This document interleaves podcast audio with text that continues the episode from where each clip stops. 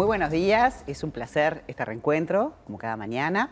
Vamos a hablar de homeopatía paracelsiana, vamos a hablar de adaptarnos a los ciclos de la naturaleza, como les pasa a las plantas, también a nosotros. Y en este momento del invierno es ideal prepararse con esas recetas de la abuela.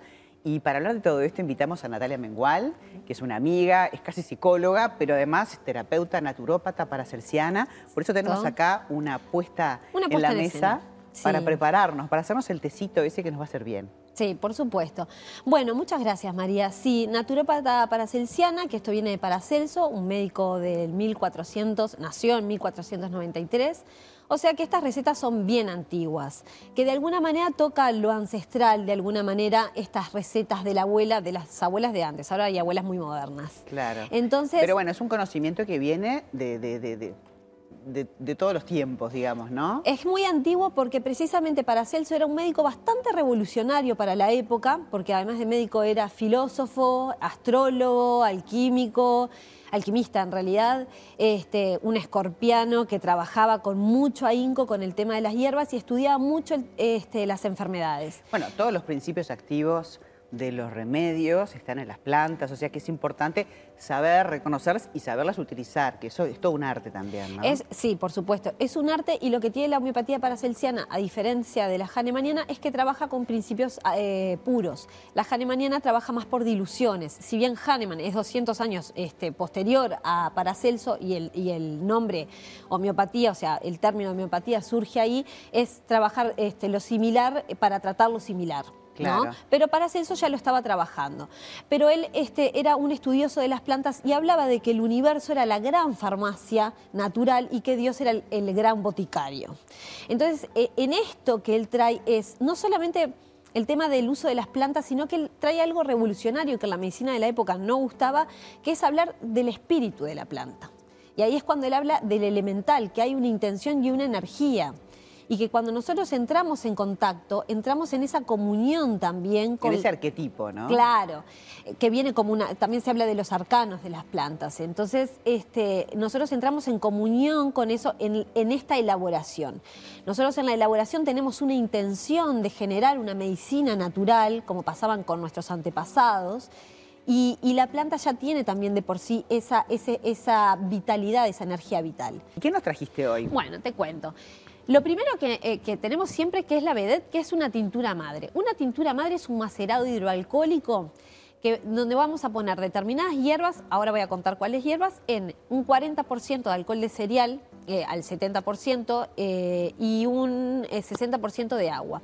Y el frasco, sea el frasco que sea, va con la mitad de hierba seca. Y siempre cuidando que el frasco esté estéril. Por supuesto. Que el agua sea un agua buena, agua pura, agua destilada. Digo, porque como son cosas que vamos a tomar, vamos a consumir, es importante inclusive que los elementos, las plantas que elijamos también no, tengan, no se hayan secado con hongos, por ejemplo, no tengan algún tipo de... Porque el hongo tendría otra energía y estaría interfiriendo en la energía que se está gestando en los principios activos de estas plantas. En este caso, esta tintura es para fortalecer el sistema inmune. ¿Qué, qué plantas elegimos? Equinacia. La equinacia es una de las mejores que hay para fortalecer el sistema inmunológico.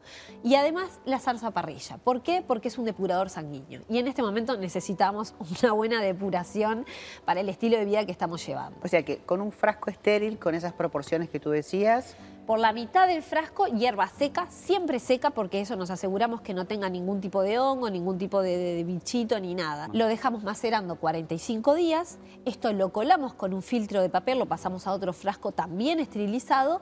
Y nosotros tomamos una dosis como para mantener que es una dosis estándar, que no hay ningún tipo de peligro en esta dosis, es unas 30 gotas este, en un cuarto de vaso de agua por día. Bien, o sea que tomando estas 30 gotitas este, como una ceremonia, ¿no? Como preventivo, es como darse una vacuna para estar bien en el invierno, para estar preparado. Sobre todo lo que, nos pasa de repente en invierno con el frío son los problemas este, respiratorios, garganta, nariz, moco, todas esas cosas, ¿no? Que son las típicas del invierno. Las típicas del frío, porque lo que tiene el frío es cuando hay, nosotros somos un país que tiene viento están los molinos.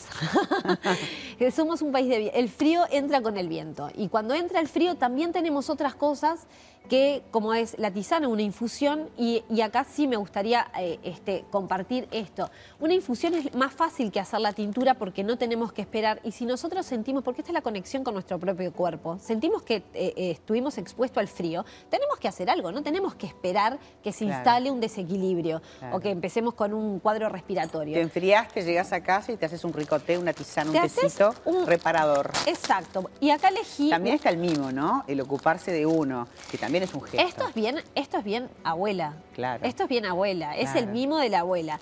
Y acá nosotros utilizamos las medidas que se utilizan siempre. Esto es guaco, que el guaco trabaja perfectamente para la tos y para el resfrío. Este, además de que también es un antiinflamatorio. Entonces ponemos las medidas siempre son tres dedos y como esta teterita sirve para dos infusiones, ponemos dos. Bien. ¿Sí? Pero hay gente que lo prepara con, con, leche y con azúcar para hacer como un jarabe anti, viste, de, la abuela, ¿no? Así que hay cosas que se van pasando, pero es importante saber las proporciones, saber que no todas las plantas se pueden este, levantar temperatura, porque ahí tenés la decocción, tenés, el, tenés la infusión, tenés diferentes maneras de prepararlo. En la decocción perdemos el alma de la planta. Entonces, con esto nosotros vamos a, ponerle agua caliente, esperar este, unos 5 o 10 minutos para que los principios activos sean liberados, pero además a este le vamos a combinar otra cosa, le vamos a combinar con 3 granos de pimienta. ¿Por qué? Porque es antiinflamatorio y además levanta la temperatura corporal, o sea que si tenemos frío, venimos con frío, nos va a hacer este, e, expulsar ese frío y nos va a hacer sentir mucho mejor. Le vamos a poner canela también porque también es un antiinflamatorio. Canela en rama le pusiste. Sí, canela en rama. Es mejor porque la otra genera, cuando le ponemos en polvo, genera como queda como más como una babosidad y entonces como que no queda bueno en el, en, el, té. Pero ya con canela en rama queda bastante bien, el aroma ayuda muchísimo, trae eso. Y le ponemos unas rodajitas de limón porque también sirve con la vitamina C, nos sirve muchísimo con el té. Le ponemos el agua caliente nos imaginamos que tiene agua caliente ahora y cuando servimos lo podemos endulzar con miel, porque la miel tiene... Es una buena combinación. Una buena receta de la abuela para este momento del año, ¿no?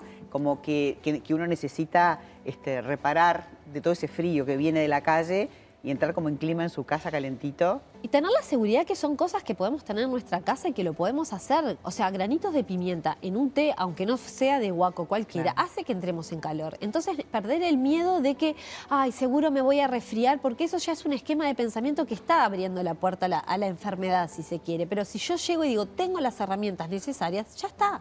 Claro. Es como empoderarse te, un poco. Te programás como para estar bien. Ay, me encantó, me encantó. Este, le vamos a poner agua caliente para probar ese tecito. Ah. Y los invito a todos ustedes a que, bueno, que se acerquen a esta homeopatía paracelsiana que es ancestral, es el remedio de la abuela, te lo puedes preparar en casa. Este, vos también das talleres y cursos, así que si, te buscamos en las redes, te me van a contactamos. Gracias, Natalia. Gracias, María. Un placer. Gracias, igual. Nos reencontramos mañana, poquito antes de las 10 de la mañana, con más buen vivir. Chao.